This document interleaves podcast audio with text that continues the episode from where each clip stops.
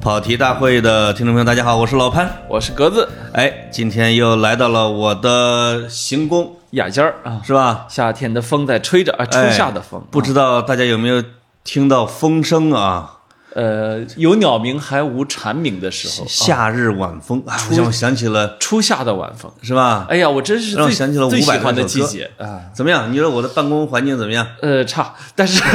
但是这个荒郊野外挺好，呃 是吧是一个旅游度假的呃这个很好的目的地。我跟你说，啊啊，在你们那种金台夕照的地方啊，啊，是没有这么好的风声的。哎，你你你们都被那个什么大楼啊给挡住了。是我这今天被钢筋水泥啊，台台北不是我的家， 有有有有有有有啊啊！是的，是的啊。这样，在这个节目刚开始的时候呢，我跟大家做一个小征集，哎也算一个互动活动啊。你看潘潘总，你但是这个要征集活什么动呢，被格子这个说太 low 了。哎，呃，是什么呢？是我们啊，想向我们的听众征集你唱的歌，哎，你拿手的。我为什么要要做这个征集呢？我看到我们的好几个听众群里边说，哎，哎那个格子给老潘拍的那首什么《红尘有你跑哪儿去了》，我说在格子微博上呢，你们去找，你就看你那条微博啊，人家阅读量还在翻，没有啊因为我的微博是只有半年 可见，那在早就微博什么时候还还半年可呃见呢？早就不能看了。我、我这不骗人家吗？你、哎就是你能不能给我重发一下？我我不，不， 你能不能让我 红？哎，我跟你说到这种情况下啊就就已经是我的主场了，这我这去收费收费，然后，于是我就感动之下，当时我就捏着微信又给人家唱了半首，嗯你知道吗？而且那个那个群名我一看还改了，嗯，叫什么“跑题大会上市筹备群叫上市公司跑题大会内部沟通群，”。哦哦， 哎，我是这个名字吗？我都我都知道，你是不是潜伏呢？我我为什你么在知道里边叫什么乙小乙？呃，原来那个群名叫“人间失格”，我 是，所以我记仇我太知道这个群了。哎，你啊真的记仇啊哎！那怎么我发还没现解了散啊哎我天哪，你你不是普通人！我一会儿给你讲，你不是普通人啊，我不是普通人，啊哎我是记仇人。嗯是，所以给大家给我们全体听众啊，哎尤其是我们听众群里边的，呃，征集你唱的类似于像全民 K 歌之类的软件，你唱的东西，这个是有版权的，对吧？呃，他自己唱好像就没版权了啊，只要他只要他自己那个他自己愿意，愿意，哎哎我们挑着这种有故事的、唱的好的，哎，哎，可以放到我们的节目的结束的部分兴呢。许就可以成为我们的片尾曲。真哎的，啊如果你你如果大家唱的都很好，我们可以搞一 期但是啊。过不了我这一关就不能放啊，哎，就是格子走调儿，就是你走调儿，如果走的不够远，那肯定就不会要的。没错儿啊，对，那么大家呢，就是当然最好的办法就是在听众群里边发进来。那么哎这一期我们再把如何加入微信群、听众群，哎呃，给大家展示一下啊。没错儿。啊，你不要老是在微博上问我跟格子去这个去去什么进入这个听众群，我一个是我不知道，哎另外格子呢，你一问他他就拉黑你，对吧？呃不是，有主要是我没在群里边儿，你就不愿意干，哎，就是就是敌群， 敌群，低群，哎啊。那这两个事儿之后呢，下面就轮到格子的主场了，哎。因为格子他哥现在这个要宣布一件事儿，呃，你说哥的不是马斯克吗你说的你说的是我盖茨 哥还是马斯克哥啊？啊，你盖茨叔啊，就啊，是啊，这俩人都有事儿啊，那都有事儿这俩人你你给搞一搞。啊，不是这个大家都知道，都知道，盖茨那个大家都知道了，呃，怎么的？盖茨他不是出柜了？他不是离婚了吗？啊 啊，呃，是他跟哦盖他跟盖茨离的婚，对，是被离婚了。不是呃啊那盖个茨哦， 盖茨呃，美琳达和盖盖茨离茨了和比尔盖茨离了婚啊，对，而且是比尔盖茨是被离婚了，呃，不一定啊，他俩同同时宣布的，同时宣布啊。关于这场离婚没有更多细节。这算是一场世纪离婚吗？那从资产上来说，应该是不不只是算是了啊这就是人类有史以来最贵的一场离婚了，比贝索斯那个可能还 还要吧？贵，还要贵啊！哎，他是有点像是一个，因为曾经稳坐世界首富十年以上，而且啊一直还有世界最大的私人基金会等等吧。呃，盖嗯茨如果他自己愿意，他肯定一直是世界首富。哎，对，啊啊，因为他一直在往外捐啊。嗯我听说一个是往外捐，再一个他一直在减持微软的股份，是是是吧？嗯啊，他如果说还占百分之四十的股份微软的，那了个老天爷呀、是嗯呃，而且他跟贝索斯那个离婚有一个区别，我我这儿只是预测了啊。哦，呃，贝索斯离婚的时候，贝贝索斯的前妻，呃，当时的声明是说，为了支持贝索斯的发展，他将不会要一半儿的财产，所以他只要了一嗯对只要了一部分财产，一点点一啊点要了一啊部分财产。嗯虽然这一部分财产足以让他成为世界前几名的女，而且女富豪了 啊。后来好像还捐了。对他可能本身也不需要那么多钱哈。嗯哎呦啊其实然后我也不需要那么多，嗯，对对，其其实我跟你差不多啊，是嗯啊对，我愿意入赘啊，谁敢嗯给我我也捐。哎，就是啊、那个，然后，但是我感觉这次梅琳达·盖茨可能不会放过比尔·盖茨，双方都聘请了律师天团，我开整去了啊，好像是其中的还有贝索斯的离婚专家团队啊，律师团队的对，啊、包括那个川普的。是两边、两边都是千年的老妖精，看谁也不怕谁了哈。嗯我现在有点怀疑他们是想给律师捐 钱，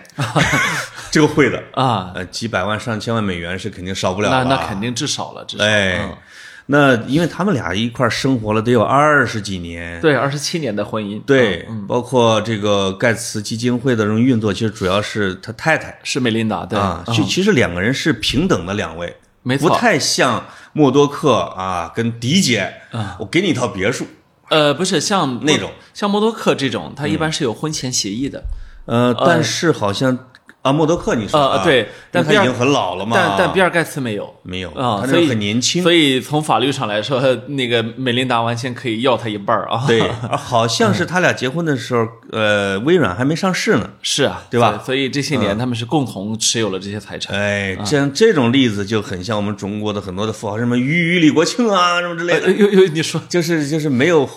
就是赚大钱之前的，哎，的造成了后来就说，可能咱俩的股份都一样啊，贫贱夫妻啊，只能闯到办公室里面去抢章。没错啊你说那个对不对？啊嗯，只能但是你像东子哥哥，，哎，我大什么叫大东子啊啊？对他就不会出现这种情他况。肯定有婚前协议，对，会的，啊会的，啊会的啊。嗯，这对是。，就以潘总现在这个身家的话，要再结婚，把呸呸呸，我说什么？呃我也会签的， 嫂子，对不住啊！呃，我我会拿对方百分之九 十，啊，就是这嗯要这才替我还了所有的债务，对对对， 才这可以。这才是咱们老李家的男人啊啊，！绝对绝对。啊嗯，对，呃，那么盖茨挺有意思的，嗯其实比尔盖茨我多说两句哈，哎比尔盖茨我我知道他是世界首富，所以全世界人民都很关注他，啊哎，这点我插一句啊，很奇怪啊，其实轮番的已经有不同的人超过他了哈，啊但是大家好像不管所有人一说呃首富啊，比尔都说盖盖茨比尔盖茨啊啊，对嗯，老首富了，啊，可能是他成他的首富的时间啊，正好是人类的互联网全面铺开的时候，好像所以，是所以全球全世界人民第一次知道，哦，世界首富是就一直是他这个名字。好对，嗯好像首富这个概念或者是排名或者什么之类的，是从他这儿大家叫响的没呗。错，没错。嗯，实际上过去那有的是世界首富，你说老洛克菲勒呀，对是不是？那肯定肯肯定是我啊那那些钱不是好来的都不敢说，啊！你你还可以再往回追溯啊，这嗯个胡庆 余堂沈万三，啊，对呃，你范蠡，啊，范蠡，那肯定当都是当时的世界首富啊。还有我老乡啊吕不韦，哎当时在中原大地上是对首对富对嘛对，嗯这这些呢，但是呢，他们不是首富这个概念。对比尔盖茨这个名字是跟首富啊而是绑定在一起的，而世界且还首富意味啊着是阳光财富，就那个劲儿哎。对对对，嗯不是搞钢铁、石油、赌场、地下对黑黑色买卖啊，对而是而是而是你手里面都在用的那个电脑软件系统啊，真的啊是这样子的。他这么复杂发家的每一路，大家都注视着，对是，嗯吧？你就虽然而且我们一直用的都是盗版，但是但别这么说，后来我代就表是嗯我们公司回应你，因为因为微软啊，这个刚找了我们啊，不是他现在都是只要我们一融资一宣布，微软就来了。现在现在全是正版。呃正版吗但是呢，在他二两千呃二零零零到二零一零，就是大家这个互联网啊，都刚开始用，啊，对这个都刚开电脑刚开始普及那个阶段，实际上可能大家都有用过盗版的那个那个印象、那个经历哈，嗯，关键是微软管的可不止一个视窗啊，啊啊，它什么还有什么哦 Adobe 是吗？嗯什么之类的，人家都都归他管。呃，那个嗯我我我还记得上大学的时候。我我哎呀，女同学们的那个那个盗版系统啊，都是我嗯们宿舍装的， 所以嘿，还植入了点东西 吧？就是我后有后门儿啊有有一半是我装的啊，我说这是美国人老防着咱们后门呢，都是你们开的啊，真没后门，就是就是因为我没那个技术就因为我们装免费啊，啊， 咱们免费不用去电脑城啊，省钱。嗯，对。那么，呃，盖茨呢，其实他在他被首富这个光环啊，过多的掩盖了他自己的光芒。是的，其实，而且呢，比尔盖茨这个人很惨。嗯，比尔盖茨他哎呦，多惨！你给我讲啊，讲。就是哦啊，你看啊。就咱们说的是比尔盖茨了啊，咱们咱们不是说的是普通人啊。对你要对嗯你要说普通人，那摊上盖茨这么一命，那实在是不知惨从何来啊！哈哇，，每天吃两张烙饼，是从小从小生活在加州的这个中产家家庭，绝对他妈呢又是著名的大社交家。哦你想，他跟他跟那个叫 Warren Buffett，他俩认识啊，都是对他妈介绍的。因为巴菲特这年龄是他的父辈。不，问题是嗯你想，这、你妈能介绍这个 中国最大的投资家跟你认识我吗？妈给我介绍主教，嗯怎么样？ 大主 教，是不是？祝祝阿姨母亲节快乐啊！呃这对对个对叫什么母亲节啊真的啊叫什么？然后呢？但是比尔盖茨他妈妈就能够坚持让盖茨跟巴菲特认识。你想这什么家庭是不是？所以从方方面面来说呢，比尔盖茨实在无惨可言啊！哎呦， 但是呢。呃，作为他的历史地位来说的话呢，他又有点惨。嗯，实际上比尔盖茨呢，他始终就是有人压他一头，始终有人压他一头。哦，你这一说有点像要出场一个闪亮的苹果了啊！乔布斯同志啊，你想哎，那时候乔布斯真的是一直压着他的吗？一直压着他。乔布斯活着的时候就没停下对比尔盖茨的 嘲笑。你你不大家记不记得那但他 个？俩一个软件一个硬件啊， 乔呃，不是，乔布斯是软硬 件儿，好嘛，你呃，两就是手抓我不知道大两家手大都大硬家记不记得乔布斯一个励志励志演讲，就是他二零零五年在斯坦福大学毕业典礼上的演讲。啊他说他说那个我今天讲三个故事啊，其中有一个故事呢是他们当年在里德学院啊，啊这个那个上了半年学，发现那个学费太高，花光了他养父母所有的积蓄，嗯，觉得哎呀这样的大学好无聊，于是退了学，天天在里德学院待着。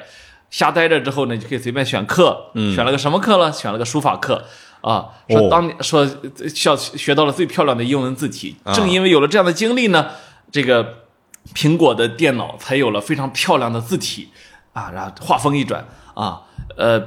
，Microsoft 抄袭了苹果的字体，所以你们今天全世界的电脑上才有漂亮的字体。哦，啊 你看，他就他永远都没他这嘴他这嘴啊，永远都没停下涮那少一涮比尔盖茨搞一耙子哈啊啊！他可能确实理念上看不上盖茨做的理念嘛，呃，盖茨和他嗯比起来，他当然当然，乔布斯是个天才嘛，是吧？呃，天才的艺术家的那一面是吧？嗯所以从设计啊，从人机交互，就就是苹果确实是开创性的。对但是呢，正因为苹果开创了之后，很长时间里面，盖茨亦步亦趋的跟着创新哈，所以才哦会呀，你不说我还真觉得盖茨也是个天才呢，啊，不、盖茨是个天才。也是个天才啊。我说的这些都是真的，嗯，但是呢，故事的这个这是故事的 A 面，嗯，故事的 B 面是乔布斯也是模仿来的， 就是好多东西乔布斯喂也是看着人家有了之后他模仿来，然后乔布斯做大了之后呢。比尔盖呃，这个这个叫什么？微软呢，确实学了苹果，做得更大啊啊！当然了，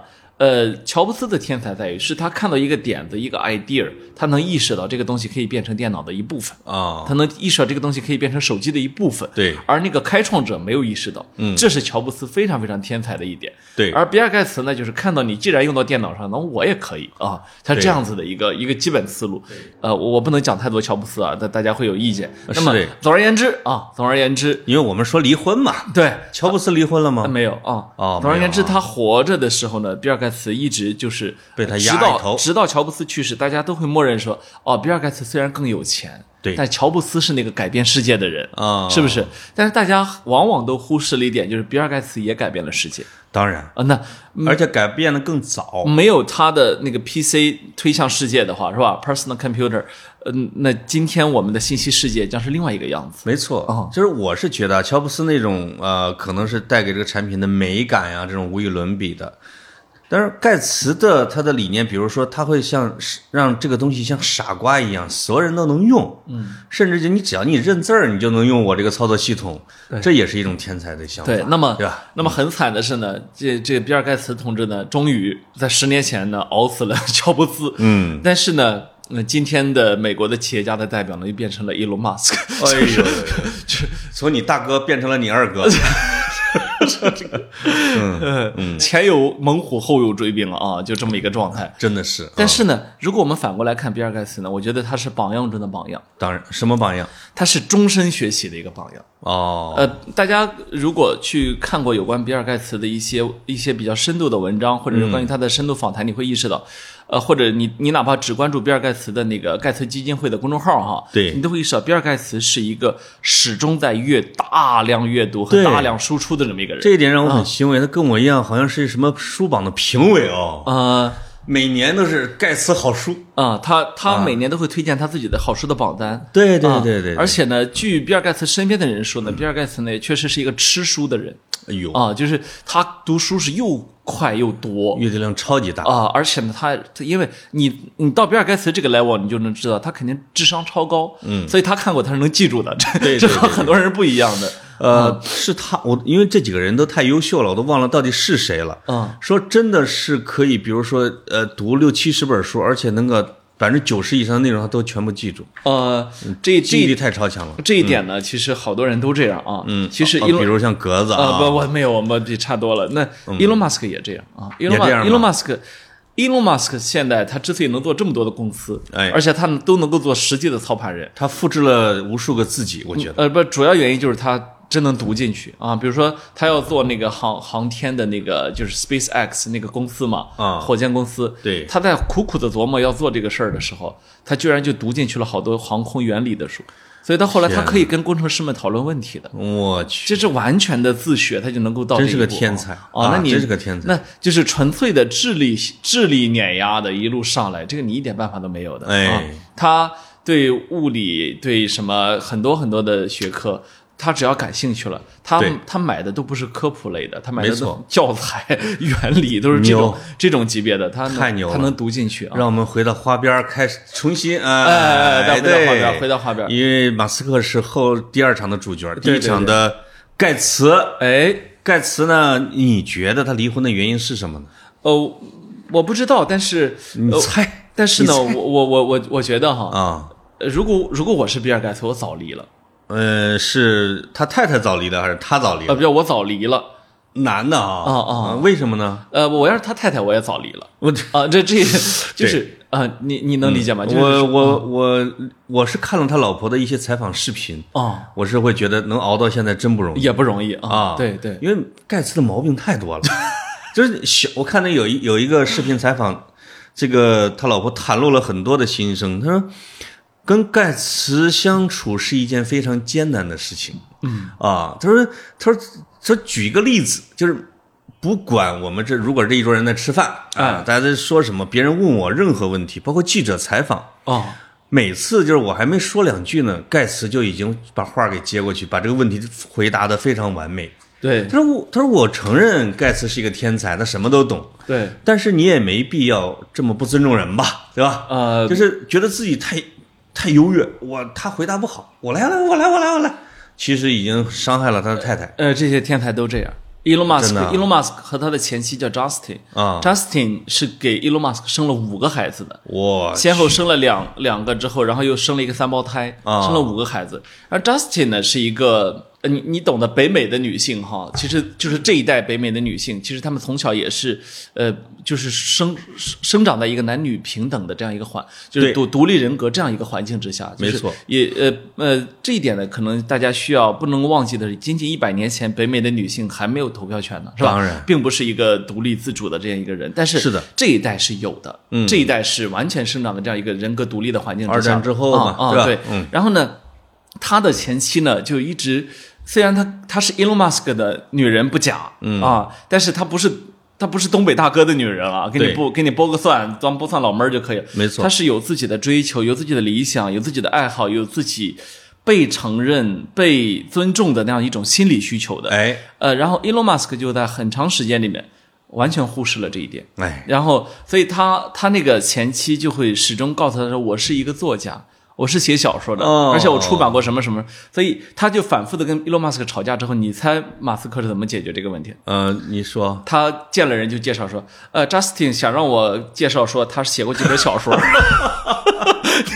你看，哇哦， 然后介绍完了之后，就继续跟别人就大谈自己啊啊，就是这样。我相信我们，我我我们跑题大会的听众，对所有的女听众，对，都忍不了这样一个男人当然啊！不论你多有钱，无论你多有势力，我怎么忍啊？对，盖茨跟马斯克这点有点像、啊，太像了啊就是还这个他老婆还举了两个例子，比如说这个盖茨跟他这个太太商量，说我对我的前女友依然还旧情难忘，嗯，我能不能每年有一周的时间去哎跟我的前女友去独处？嗯，但是我向你保证，我们只聊物理问题哎和一些科学问题，是是是，而且他这个太太还允许了，你会像人家会很心甘情愿的允许吗？啊，肯定是来，我觉得迁就了一些他的怪癖，对啊，对就这种的。对对对，另外还有美国的新闻，就是这个呃，其实报道的还挺多的，比如爱泼斯坦那个事件爆发的时候，说这个像这俩比尔啊， 一个是比尔克林顿，一个是比尔盖茨，其实都是他的密友。哦，这个我我我还真看过新闻照片，盖茨带着他的老婆，还跟那个爱泼斯坦他们有这种非常关系亲密的这种合影。就是我看这个美国新闻什么之类的，说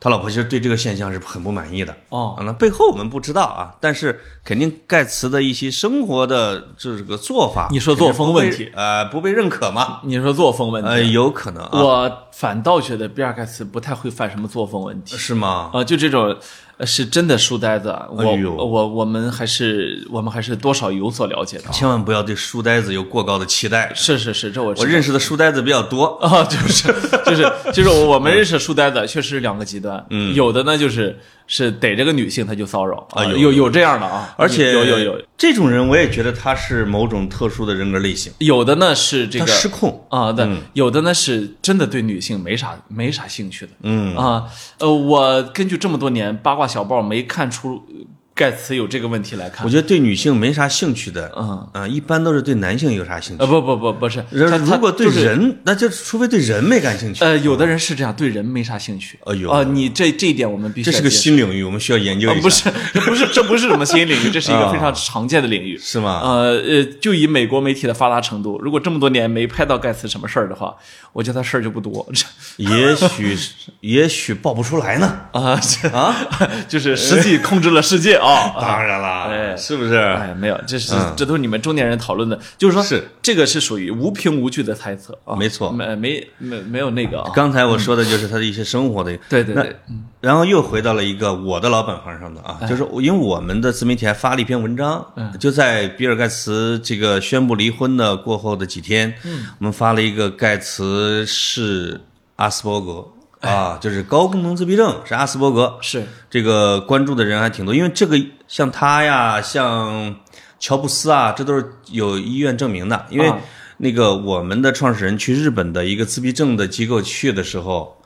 那个校长呢还还拿出了比尔盖茨送给他的礼物。哦，盖茨说：“我盖茨这当然不是在全世界公开说的，写信说我是一个阿斯伯格，我非常支持你做这样的公益事业，给你送一个礼物。他哎拿出来这个礼物还合影，我们还发了那张照片。哎呦，那至少说明就是比尔盖茨可能是从有一种病症，它就是就是阿斯伯格或者高功能自闭症，哦是个天才型的那种的，哎，会导致他的思维系统和行事方法跟普通人不太一样。对对一对，方面会比他们聪明很多，对对对，另外一方面可能他也不会太顾忌这个世俗的规则或者什么之类的吧。嗯嗯，那这里边就是有一些例证的啊，这不就引入了你二哥吗？嗯对你二哥对是不是有对不对？呃，你二哥那个 Elon Musk 呢，他刚刚呢四月不是五月九号晚上啊，就是周六嘛，哦，周六啊、美国有个从一九七五年播到现在的一个大综艺啊，叫 S N L，就是叫什么 Sat Saturday Night Live，啊、哦周六夜现 场啊。嗨，你说中文名都都知道了吗？还缩写，我以为是玫瑰碗之类 的呢，我说超级碗呢。 S N L，嗯，呃，Elon Musk 就主持了一期啊、哦，啊，他主持这一期的时候，他公开宣布自己是阿斯伯格你看啊，你看他又又一个啊，他这他为什么突然提起这个话题了呢？呃，这这我就是马斯克是一个嗯不按常理出牌的人，啊就他出什么牌你都只能接着啊。对但是他是这么一个人，我记得我在写文章，还有一次演讲的时候，呃我记者采访的时候，嗯我说乔布斯啊、盖茨啊、马斯克啊，这就是他。那记者说马斯克也是吗？没有啊，没有什么记录啊，什么之类的。啊你看他但这次算是冒出来了啊。这次，我觉得他跟医学证明一样有权威性，因为他自己说的嘛。对对啊他对不会去冒充这件事对情。对对啊，那你前边摆了这本书，是你赠我们的吗？呃，就哎，是是不是？好像是你送的哦。我忘了啊。硅谷钢铁硅侠，谷钢铁就是这本 Elon Elon Musk 目前为止应该是唯一的授权授权的采访书哈，但这本书出版时间比较早了，啊哦出版了三四年了，所以它没有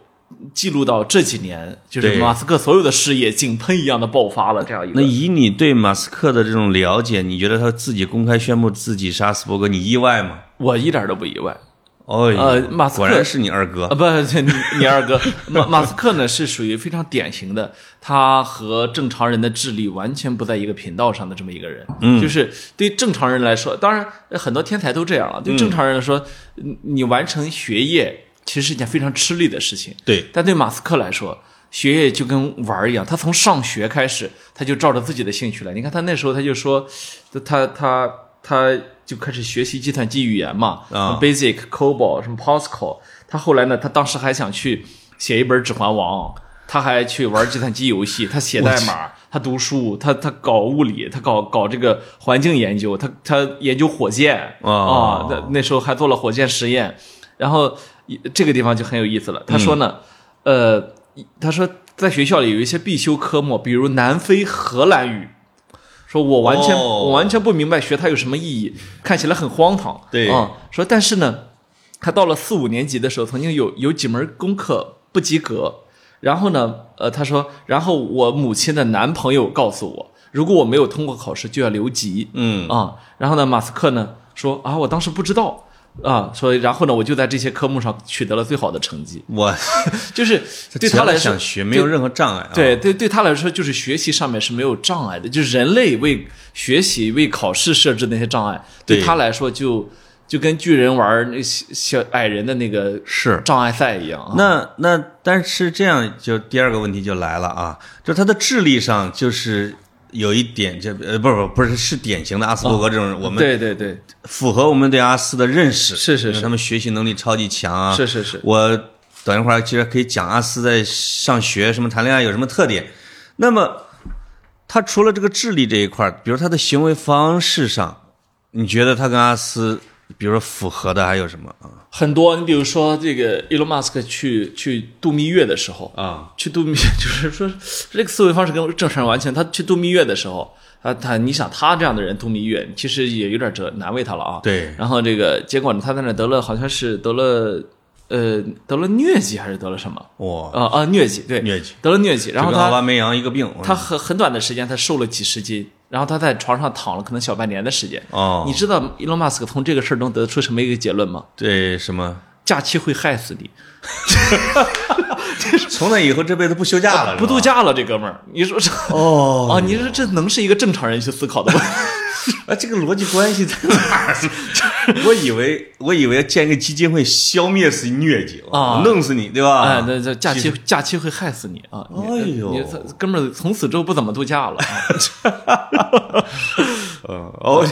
这个思维方式异于常人。啊啊啊，非常特殊。这个当嗯，当然了，他也有他呃，他也有他那个那个就是非常非常呃，让你感觉到不可思议的一面，比如说。Elon Musk，呃，我我记得就是两三年前的时候啊，啊，那个那个特斯拉的那个车啊，产能跟不上，对，然后呢，华尔街，然后呢，呃，他跟华尔街打起来了，嗯他要求要将特斯拉私有化，华尔街不让啊然后呢，他这这双方拉锯的时候，对他产能又跟不上，现金流也快断了，啊，几乎股价腰斩，大对大跌，他撑不住的时候，Elon Musk，你你知道呃，你知道一一个星期总共有多少天对吧？呃对，，一七天嘛，七啊。天总共有多少个哎小时呦？，你考我，我真答对了，吓我一啊，跳。就是啊啊，总共总共总共其实一个星期呢，只有一百一百多个小时，啊是不到两百，二十四，一百六十八个小时，不到不到两百个小时，啊一百六十168八个个小小时时。。嗯嗯嗯， ，Elon Musk 能够在工厂里面工工作到一百二十个小时左右，我就是他他不但是吃睡在工厂，啊、他一直醒着，而且一直在工作，每天可能就睡两三个小时吧。啊对，一直在工作，天哪，然后几乎把自己熬垮了，然啊后把把特斯拉这个车带成了现在这个地位。我记得他状态最差的时候，就是他有一次在直播里边抽大麻的那个。对对对对对我觉得那个好像是最落魄的时候啊。对，感觉那就是他在一个播客节目叫《Joe Rogan Experience 啊》，是目前全世界最火的播客了啊啊，然后在里面录节目的时候，那个播客啊，比咱们条件好点儿，架了两台摄像机对对着 主持人和嘉宾， 然后就拍下了他抽大麻的那一幕，是吗啊，对，所以就是，呃，他他的工作是这是常态，对，因为他同时运营着。四五家公司，就原来我们说它三、三大产业嘛，嗯对，Solar City 太阳能是吧？对然后 Tesla 是那个嗯电动跑车，然后 SpaceX 是它那个叫那个那个卫星火箭发射哈，对那么它现在还有星链啊。啊，星链就是往它的计划是往地球周大气层要发一一万颗卫星嘛，对吧？对对，呃，白啊有的的说是四万颗，有的说是一点八万颗， by by the way 呢，它其嗯实催生了一个产业啊，就是呃呃，就是全人类的这个观星爱好者都都快被他这个计划给搞疯了，因为你在天上，你现在已 经经就是常分不清真星假星了能能分清楚，但你经常被它的光给影响啊。我的你被天它影响，然后然后呢？现在地球人都知道这事儿没招儿了，你猜对你猜怎么办？啊大家都开始发射，那全呼住算了吧，呃地球包括我们国家也开始在发射了啊那，你因为没办法因为这它这改变了玩法，因为这其实就是一个产业，是的而且这个是的产业如果你不占据的话，别人会完全占据的啊。这些未来会成为太空垃圾的东西，或者成为金缕玉衣啊，以地球的金缕玉衣。以后、啊以后只能是以后再说解决这个问题，但是天现哪但现在你必须要去占据这个赛道啊，这个是这个轨道，确、啊这个证明了他确实是一个天才，因为他真的是无论是从特斯拉还是说从他的呃 SpaceX 啊，这包括星链，都是完全改变了游戏的规则。是我我们本身就不是跑着呢，你突然绕了一弯儿，然后搞得我们不知道怎么玩了，而且只好他跟着他走。他现在又开始搞那个人脑呃、哎呦呦那个那个呦个那个接口那个有是吧点害怕啊，猴子玩游戏看了那个已经开始图片了啊对对，所以呃，他是是他永远在不知疲倦的做事情这嗯一点。除了显示他精力超常之外，实际上也也能够看出来是思维方式异于常人，远远异于常人。以正常人的这个心理的那个心理的上限哈，对其实已经厌倦了。但是他像一嗯台永动机，而哦且马斯克有一点让我稍微有点奇怪的，其实有些人天长得像天才，你比如像乔布斯啊，对对对虽然年年轻的时候胖胖的，后来就很像圣贤。盖茨呢，就那个劲儿，你觉得他像一个呃天才？ 马斯克长得像个每天晚上喝茅台的，呃，马斯克这个膀大腰圆，那个那个有点像那个金利来的腰带一梳啊啊，，而且他嗯的口才并不好，啊，而且还给就是还老泡美女，你觉得是公子哥儿？就非常油腻，对啊，对 他是一个油腻型的天才。油腻中年啊。哦，你你这一点上，我觉得跟你知道格吗？子啊真好你像啊，你知道马斯克有一阵儿故意把家安在了好莱坞，哦，就是为了他就是他有非常强的虚荣心。他他就是要一天到晚跟这帮名流们在一起，嗯，当然了，晚上顺便泡女明星那是另外一件事儿了啊，嗯，呃，这也是实锤啊，他他泡过很多女明星啊嗯啊，什么海后啊、没有。然后他他的他的第二任长期伴侣就是英国的女演员莱里啊。嗯。然后这个，嗯，你看马斯克接受采访的时候啊，他那个口才，他他他一直结巴，你知道吗？哦，啊，他结巴，口才他不像比尔盖茨口才，不是那个乔布斯口才那么好，对甚至呢也不像比尔盖茨看上去那么的现代科技、哎儒雅呃啊儒雅，对对他呢就是就是好像你觉得他对这个问题有点犹疑， 但其实不 是，他是我觉得他是非常典型的大脑比嘴快啊，哎呃大脑比嘴快，而且你对看，呃，你如果有观察过马斯克的接受采访的视频，你发现他眼睛一直在动，他的眼睛并不聚焦，哦，他眼睛一直在不断的频繁的看其他的地方。没然后啊、然后呃，后来有心理学家就分析过啊，嗯说这个其实是一个高智商的一个一个代表，对，也是阿斯伯格的一个症呃，状，他无法，他啊眼神飘忽，对他无法把注意力集中在眼前这么一个 boring 的事情上，没错他需要不断眼的神去啊飘忽，他需要特别多的信息量，他需要是嗯看东西啊、来让自己不那么的无聊啊。另外一个啊，他跟盖茨他俩有一个像的地方，也是我注意的啊。嗯，尤尤其是最近发生的，近一年来发生的，一个是盖茨，你会发现盖茨是在美国被骂的最多的，最近一年来，对就对是他就直言不讳，每次都说中国疫情搞得好， 美国的这个防控搞得一塌糊涂。那帮人说你他妈疫情是你造的吧，病毒是你造，他病毒不是我造的，但是这确实美国搞得差。你不网友怎么骂他，他就是这些话。哎，马斯克，你你会发现，不管这个国际的环境是什么样子，他说我把厂子设在上海，太好了。嗯哎呦，在中国建厂都去吧，太好了。嗯，你会发现，他两个这种典型的阿斯，就是说我认事情的规律，嗯，我我我认我看到的，我想到的，我认为对的东西，你不要让我去迁就什么什么人情什么环境，我说不了那种假话，嗯，那就只能说自己想说的，嗯，这也是阿斯的一个挺挺挺大的一个症状啊。是，而且而且他们呢，我我我不知道你们阿斯还有什么哈，我们阿但斯多了一会儿，我你找找格子跟马斯克的共同点啊，不不不，但 是嗯啊，我是说这个，我不知道你们阿斯有没有这样一个特点啊就是他们他们眼中的世界是扭曲的，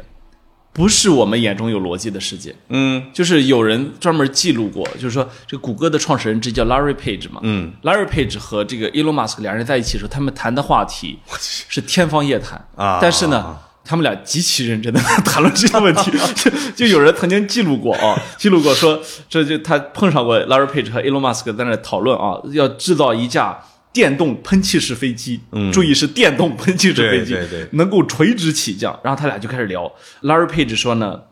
呃，飞机呢应该能够在滑雪坡道上降落。滑雪坡道，你想这什么坡道啊啊？哦然后结果另外一个谷歌的创始人那个 Serge Brin 啊，他他那个布林他说呢，他 说他应该能在曼哈顿港停靠。然后他们现在就他们就开始讨论说，我们造一架通勤飞机啊，妈呀一直绕着地球飞啊，它能够飞到你任何想去的地方，叭叭叭。那呃最后这个投这个在场的这个这哥们儿是个凡人哈，对。就认真的问了一句说说你真的要造这个飞机吗？伊隆马斯克说对呀、啊啊，就什么很认真的就很认对呀、肯定造啊。他们在一块儿的不会聊琐琐事和日常的事的。嗯、对，我我没见过这种世界级天才在一块儿聊天啊。啊、但是呢，我是见过这个自闭症的孩子在一块儿聊天的。哦，他们聊的内容跟跟普通人的世界完全不一不样。一样哈，他要么就是直接就是没有寒暄啊、啊，就是没有寒暄，没有寒暄啊、然后呢，实际上就会开始聊聊自己最感兴趣的那个，可能世人看上去荒诞不经的领域、啊两个人一见面就开始直接说那个游戏是什么什么什么什么你几关，你几关什么之类的啊，或者说那个那一堆玩具里边哪个是哎那个可以玩，哪个最好玩的什么什么。一还有一些更奇特的那种，我自己都理解不了的，他坐在那儿非常认真的在研究，啊，但是我见到的那是普通的自闭症，就是他的智力还是有一定的残疾的哎呦，他已经是这样的。那些像你说的这些人坐在那儿去聊这种改变世界的事情，他们真的会把它当成一个真正的你事知情道来做的。马斯克夸张到什么份儿上啊？Larry Page 都都佩服他， 就是就谷歌那的他更疯，谷歌的创始人就他更 疯。谷歌创创始人说，谈起马斯克的时候，就好像他是大自然赐予人类的独一无二的人。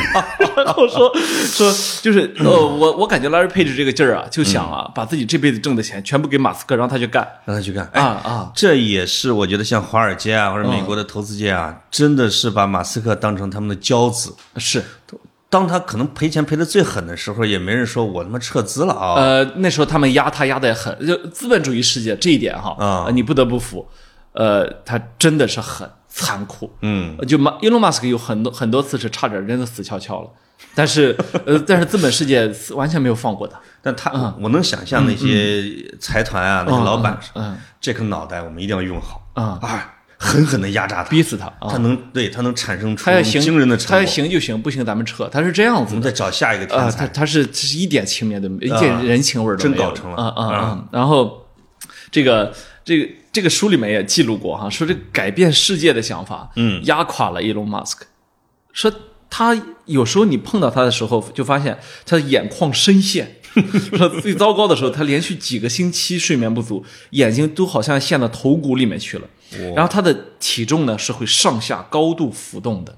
这嗯个完全取决于他的大脑是不是在高速运转，对，因为啊你大脑的消耗的热量比例非常而高且他嘛。的体能啊，得啊得跟上。然后他说对说说那个他身边的人就曾经说过，说开始创业的时候，他嗯伊隆马斯克自己就说，生命是短暂的，嗯，活着的时候越努力工作越好。你哦看， 这哥们儿是这样子的，啊哎啊，一个很特殊的人，是，嗯，呃，盖茨呢跟马斯克，当然这两件大新闻，正好这俩人都是阿斯，他活他活的是，他活的是非常痛苦的。其实哎呦其实其实这样的人活着是非常非常哎痛苦的，。下面就是一个花絮小问题，嗯因为咱俩谁更像阿斯伯格一点？我觉得你更像，呃，因为你有钱。那不，那你这样，你说嗯我的特征，我说你的特征吧。呃我可以先讲讲我啊，呃，对呃不，我说吧，你说吧，呃，油腻中年，啊像马斯克，啊，这这个喜欢油腻，呃喜欢美女，油 腻，嗯嗯，对，嗯嗯，然后呢，嗯，呃，是这样的，就是我是采访过阿斯伯格的，哎呦啊这个我是不是跟大家讲过？自闭症日的好像也讲过、啊，对对，。你说过好几次，嗯，他说非说我是，然后我把那段给删了。但是哦我说你评判标准是什么？对对对，就是我，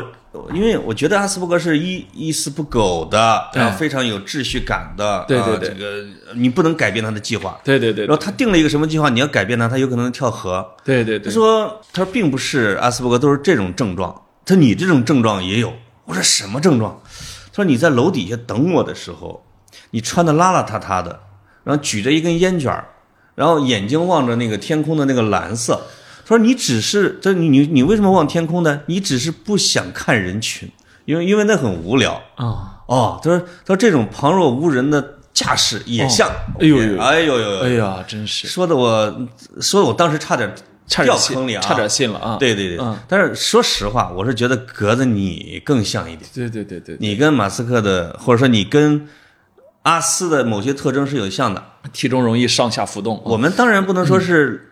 百分之百不像和百分之百像，哎，往往有很多的优秀的人是有一些沾染了一些特质，我们或者叫一些少量基因，对吧？嗯就是他让你在是一个正常人的情况下，你比如你读书不费劲儿，嗯，这这个我听我会听过你的讲述，我觉得你的读书完全不费劲儿这件事儿，不代表着你你真的好好学习，而是你比别人学得快。啊，我们必须得承认，人的智力天生是不一样的。潘老师，你你到底有什么目的？我怎么听 毛了？就是我准备让你宣布出柜，嗯想让我宣布想让自己是阿斯对吧？ 想让我捐钱， 你们这公司又需要一个客户。哦哎，哎你不用干预了，过了阶段了。啊哦，我过那劲儿了，是吧过阶段了啊，啊就是嗯你自己说说。我刚才说的是只是一个一个，你有没有一些奇奇怪怪的行为或者想法？你觉得跟马斯克或者这一类人有点像的？唯一像的部分就是我的眼神儿也一直飘，你是飘忽啊，哦，一直飘啊啊，这我自己，但你有时候也色眯。眯的盯着我不放，我呃也，不知道为什么。嗯是是，因为你太迷 人了 啊，太诱人了啊！啊对对对对对，people 你自己你自己知道自己是有时候呃嗯我知道会我知飘忽道啊啊啊，会是因因为为兴趣广泛嘛，因为有太多人提醒过我了，说你在看什么？你在看什么？你在看什么？这个很嗯正常啊，对啊他们只是不知道。啊，没有，我我我觉得这有可能是毛病，这 不一定是，这不一定是智商高，这有可能是病，啊改天就治一下啊，嗯啊，不一定，嗯，这个我想想其他的，就不多了。不不啊，不不，嗯啊是这样，有时候你专注一件事情的时候，你会听不到别的信息。啊，就是我有时候感觉啊，就是你想咔咔咔咔去讲一件事情的时候，啊，就是你一定得把这件事儿给讲完了才行。要不然强迫症就犯了啊，谁要是把你给打断了，或者给你想引开别的话题的时候，你一定还得回到这个话题推土机啊啊。这个这个是呃一点一点点类似吧，啊，是是是啊啊啊啊，但是也证明了嘛，格子肯定是一个非常优秀的人。谈话场上的压压突雷啊，呃，我给你做的那个自闭症量表，你多少分 儿？我八分儿啊，我宣布一下，我我说最低分儿零分儿，我八分儿我是二十五好像啊。啊，二十五我给大家介绍一下，如果谁有兴趣，你可以找找有个成人自闭症量啊表，满分儿是五十。就是嗯如果你比如说你大概三四十分儿以上，你可能就是典型的自闭症了。哎对我确实也有朋友同事是这个分数，是是是，但是我发现就是你比如说我司的两个创始人，哎二十四分儿、二十六七分儿，嗯，然后你是二十五分儿，嗯，我在测我们家人里边啊，好几个都是二十二分儿到二十四分儿的，嗯就是这个分数确实是他是一个 NT 或者叫普通人，嗯但是他可能会沾染一点染色体，是谱系那边的，啊，有一种特质，就是也许这个人可能会很轴，哎会很规律，是，意志力很强大，哎或者学东西非常快对对对对，啊，嗯，这个你是属于那一块儿的。多少都有点毛病，哎哎哎，我觉得这一期的节目啊挺有意思。我们的听众里边，其实大家对自闭症的兴趣远远不如对阿斯伯格。阿斯伯格是个很潮的一个说法，哎，就会好像一说自己是阿兹伯格，就有一种智商上的优越感在里面优越啊。感。所以我真不想觉得自己是。有有有我有，哎一潘直老不师宣布自己是呃潘啊老师，我跟你说实话，我也不是故意谦虚。啊！我越成长，我越觉得自己智力平平。哦你你被这个庸俗的世界给磨损了。哎，就是，你想我哦你为了迁就我们，你真是费了不少哎费劲，费心了啊让自己变得更笨一点 儿，对吧？哎，你知道，呃，人在越小的时候，越会觉得自己这个不同凡响嗯啊，呃，绝非常人。嗯呃，我小时候也这么觉得的。呃然后那个，我那天看微博上有个人说了一句话特别有意思啊，说年轻的时候啊都会想，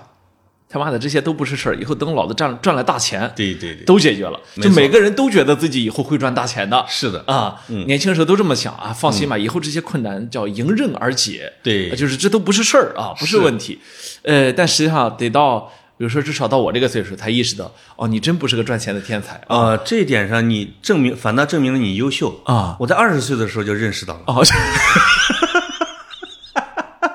我是个平常人啊啊！我在八岁的时候觉得自己是个天才，哎呦呦呦，我想成为科学家，哎我就能成为科学家，哎，是吧啊，我想长大就能长大。啊是，就是人的幸福指数往往跟这个有关系，就是是是就是就是我的自我评价和真实的相符性。啊你小时候特别特别这个幸福啊你觉得什么都可以，这玩意儿离得远嘛。对对对，当你自自己的评价低到了跟实际相符的时候，这是一个很痛苦的真相。没错儿啊啊，我现在就非常 痛苦。 有有呃有，但是没呢有，但是呢，我又坦然的接受，啊嗯就是自己非常普通这个事实呃，。不会的，啊呃不会的。我觉得你现在只能强迫性的假装自己普通，嗯好混迹于普通人类。是是是啊啊，因也为呃，我为什么说是啊？我 我习惯性的我抽自己哎啊，对啊真正的这种特别优秀的人呢，啊，是不屑于伪装的。是是嗯其实接下来可以聊一些，这里面就是可以插一个什么呢？我们的听众，你要是听我们聊阿斯，你觉得自己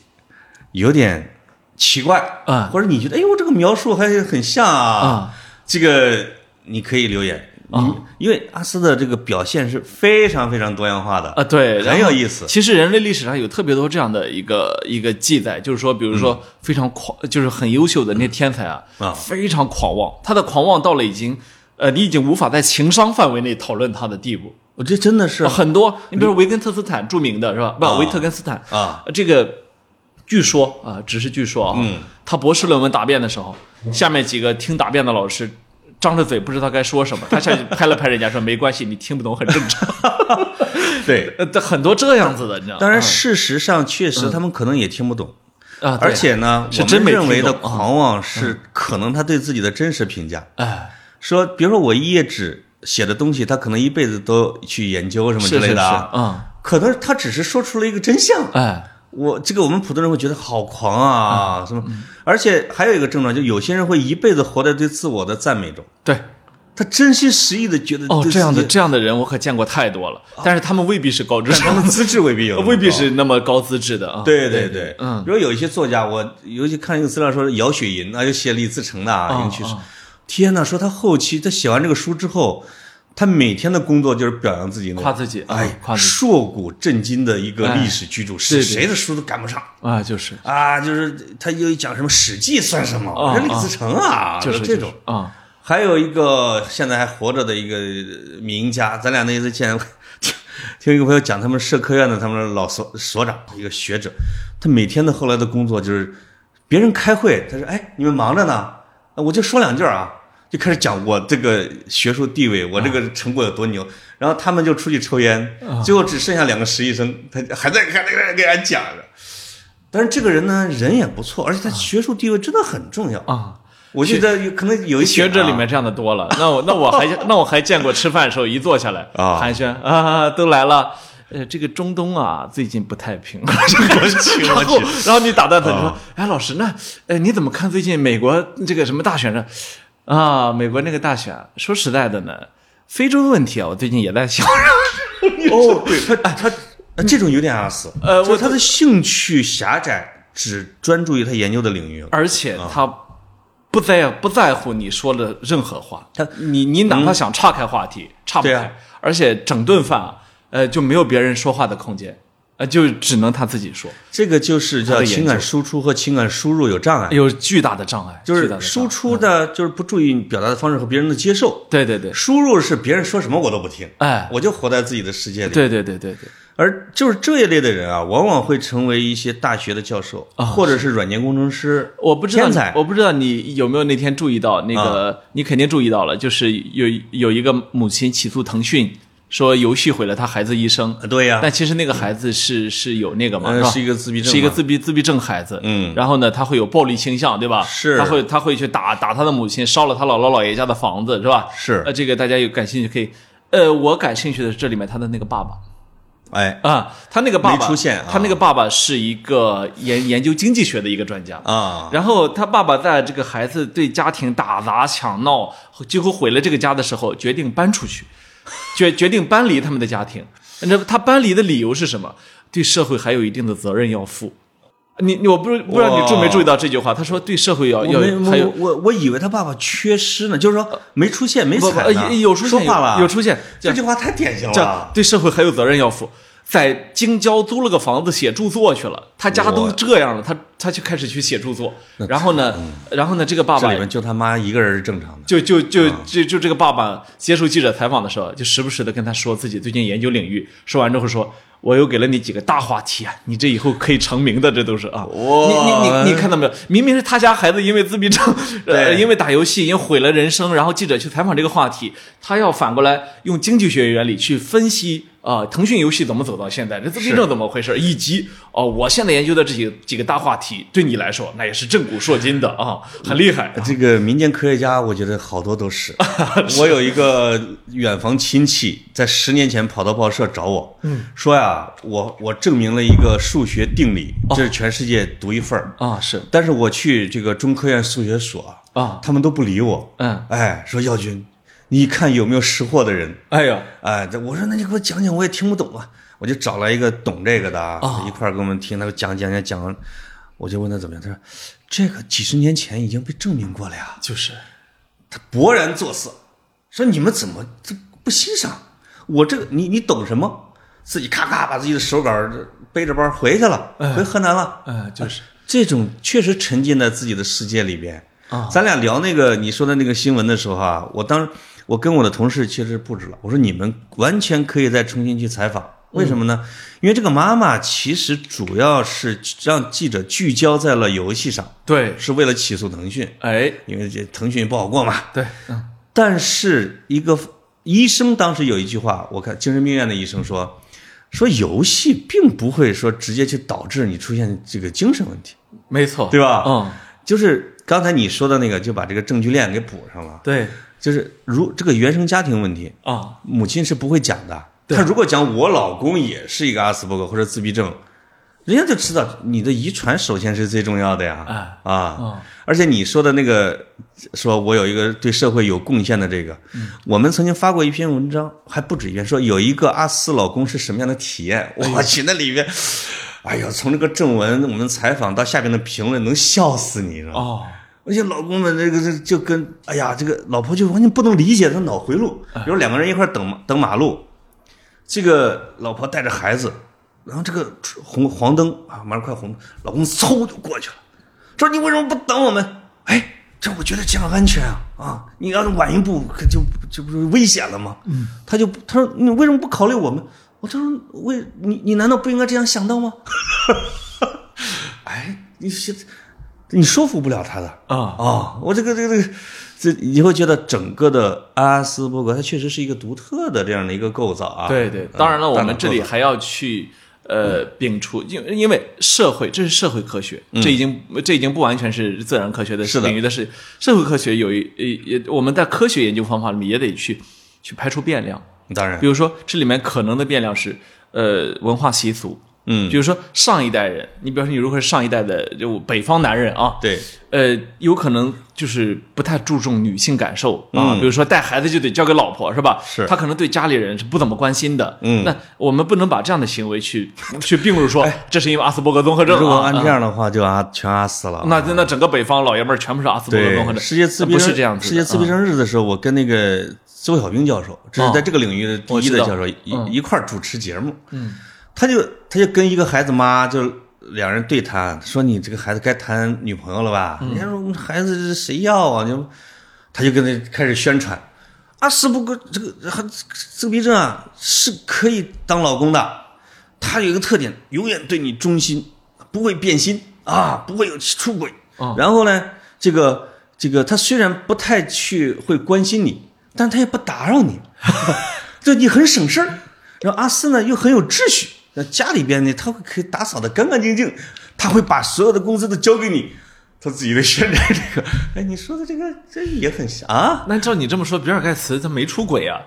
情感沟通不行，哦，就是老公跟就是有这样的人，他跟老公的跟老婆的感情是没什么交我流的。只是猜啊，我对你们这领域完全不了解。哦我猜像盖茨这样的，呃自我嘛呃，呃，Elon Musk 这样的，他们会用他们的超高智商去弥补一部分情商的不足。嗯，就是我们传统上会认为，像阿斯这样属于，呃，有一部分属于智商非常高，但情商非常低嘛，对吧？是。但他们有可能会用智商去弥补一部分，就是，呃就是反复的出现某一个问题之后，他意识到，哦，我下次不犯这个错了，是吧？对，他会规训自己，他会训练啊哎规训自己，他会嗯训练。嗯，像盖茨老婆，就刚才你说的那个，就智商为什么超高会吸引女性？盖茨老婆就说，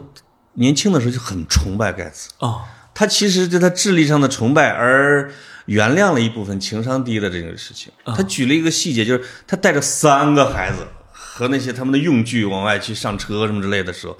他他想让盖茨帮他一把，盖茨根本不理他。哦，因为盖茨当时正在读一本书，哦，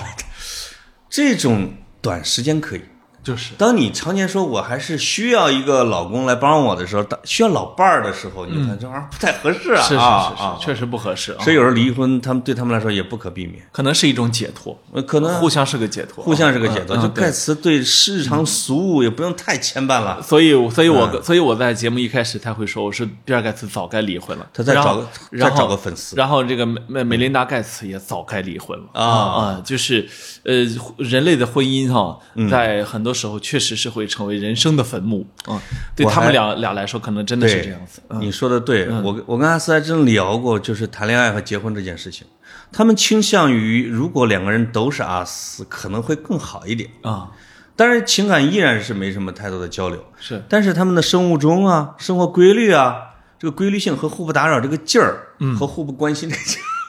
挺像嗯啊。哎、就是说大家谁也不欠谁的啊、我我我我我这个有时候读新闻媒体的一些文章的时候哈、嗯我我会从里面看出一些细节，就是从侧面，就是这个报道的主题，比如说它是武汉疫情之后某一个患过新冠肺炎的家庭是如何慢慢自疗伤什么、啊恢复，你读着读着你会发现不对，家里这个父亲不对。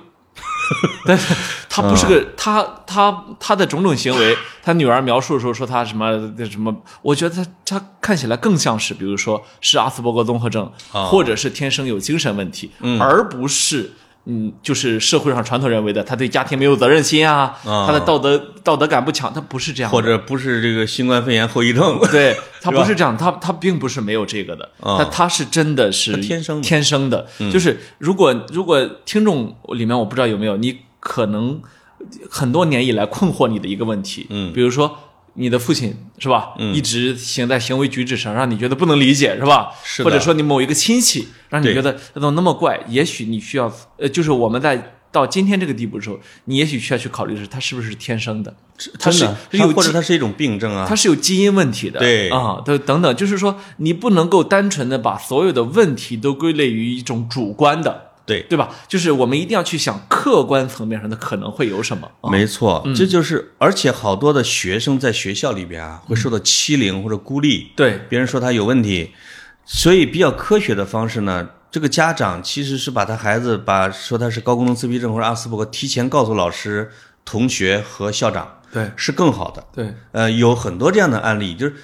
家这个孩子如果给其他的同学说了这个，其实会带来他们的爱心。嗯，如果你不说的话，他说这个孩子他妈个，啊，这个孩子很孤僻，这个孩子不理我们，他们有可能会产生欺凌、孤立的行为。呃，对啊，对，这个好多的这种案例，然后这个孩子在奋起反抗，就会出现很多的悲剧什是么之类是的是是是啊。嗯这个就是有赖于对这个事情的进一步的科学认识。嗯对，而且、而且你首先要科学的认识自己，有很多的人呃，或者是家庭就觉得家里有了个怪人，但是从来没有去做过诊断，是的从来没有去去去试图去理解自己或者自己的亲人，绝哦对啊这个这一点其实挺可悲的啊。对，在古代的时候啊是没有这种诊断条件的，嗯于是就会出现了很多天才或者疯子的描述，没错，这啊些就写进了历史或者文学小说，，对对对，比如钟楼怪人，哎对吧之类的啊，对对对，那比如说梵高，对现在基本上已经都确定了，是他是肯定是一个高功能自闭症，对不是对阿对斯伯格，对因为他的大脑系统和他的视觉系统跟别人就是不一样。对，然后我们后来呢就会用文学去美化它，啊对就是它像太阳一样燃烧了，它像其实他天然是啊，啊，它它是阿尔金色的太阳啊，没错呃然后它向日葵啊，它是、啊就，但是你从来没有去从科学的角度去认知过这个问题。对嗯，，除了艺术，他追这个女孩的时 候，他跟家人相处的那种方式，嗯和他最后的这种自残，就是他向人家表白的那种笨拙啊什么之类的，他是一个非常典型的一个。对嗯对对啊，嗯另外包括我们后来说爱因斯坦啊、哥白尼啊，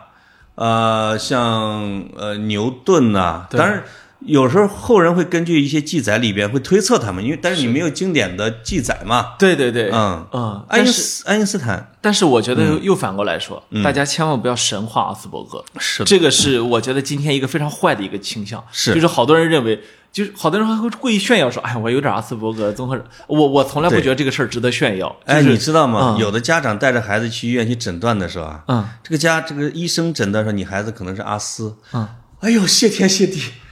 这不是普通的自闭症，是阿斯伯格，就是至少是这里边最高级的。哎，高智商，哎呀啊特别高智商我觉得他可完全不意味着高天然的高智商，啊是的他是只是有非常多的高智商，确实是阿斯伯格，就对是就是我们不能美化神化他，阿斯伯而格而是里边应该呢去也有好多是普通的，对，智而是商应的该，而是应该去正确的对待它，是对吧？他很多普通人深饱受阿斯伯格综合症的折磨，对吧绝对？他既不能享受一个普通人的快乐，也没有享受过一个天才的快感。呃，不是这啊个是很，这个是更多的，对，啊这是大部分人呢。啊而且社会环境对阿斯的成长和存活质量有很大的这种生活质量啊，是是是有很大的影响是，啊。你可能我们或者叫阿斯之国，有点像阿斯之国是什么？是瑞士、嗯德国、日本，这个经常会被认为阿斯之国，因为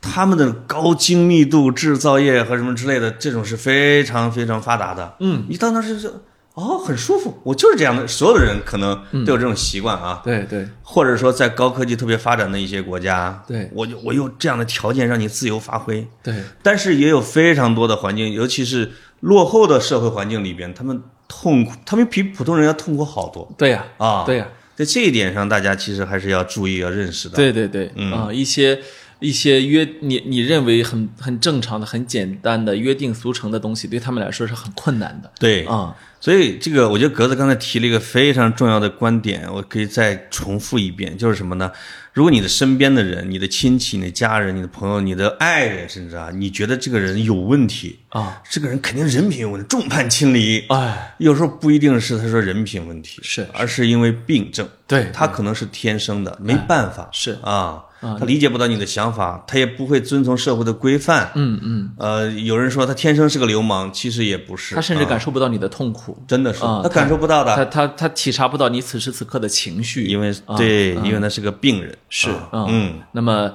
从这个角度上来说，也许有的时候就需要有这样的一个一一个机会，一个就是人有的时候可能需要那一瞬间的一点点信息，让自己意识到哦，原来这么多年是吧？是的社伤是这么回事儿。我觉得这很没重错啊要，这很重要的。这也是很多阿斯啊，因为阿斯诊断可不是从两三岁就知道的，阿斯往往是在青春期的时候，十几岁的时候被诊断。因为哦阿斯跟典型自闭症的区别，最大的区别是阿斯说话喋喋不休，哦学话特别早。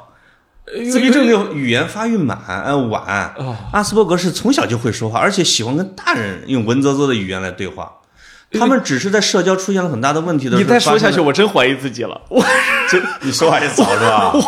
真的就是有好多人就说，我愿意跟老人对话，我不愿意跟我的同龄人对话，因为他们智商太低了，因为语言系统不太一样。哦呦，他们会在十几岁的时候，大部分是被医生给诊断出来，哦呃，阿斯伯格自闭症，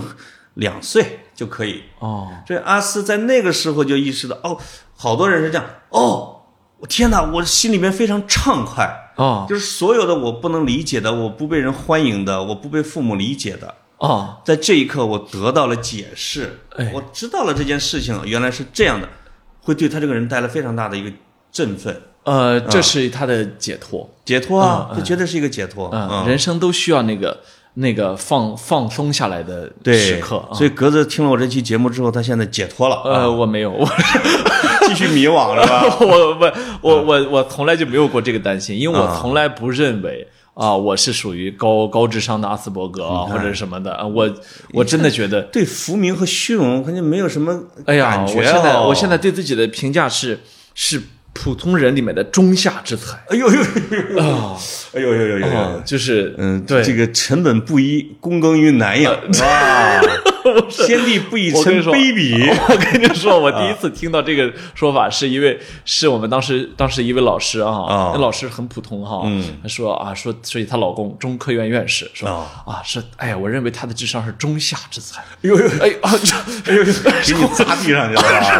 啊！哎呀，我我当时就感觉你你这话炫耀的成分太重，哇塞，我今天觉得，呃，嗯，他这个凡尔赛高级了啊，比啊比人高级。对我今天觉得，啊就是人就是需要，呃，努力啊，进步啊， 就我像我这样的中下之才，就一刻都不能停他。这句话啊特别像你的清华的以前的老老师啊，梁启超先生在清华讲不课，是，这确实是清华的一个院士的夫人，清华的吧 清华的一位院士你夫们人啊。清华那个另一个老师梁启超嗯讲在清华讲课，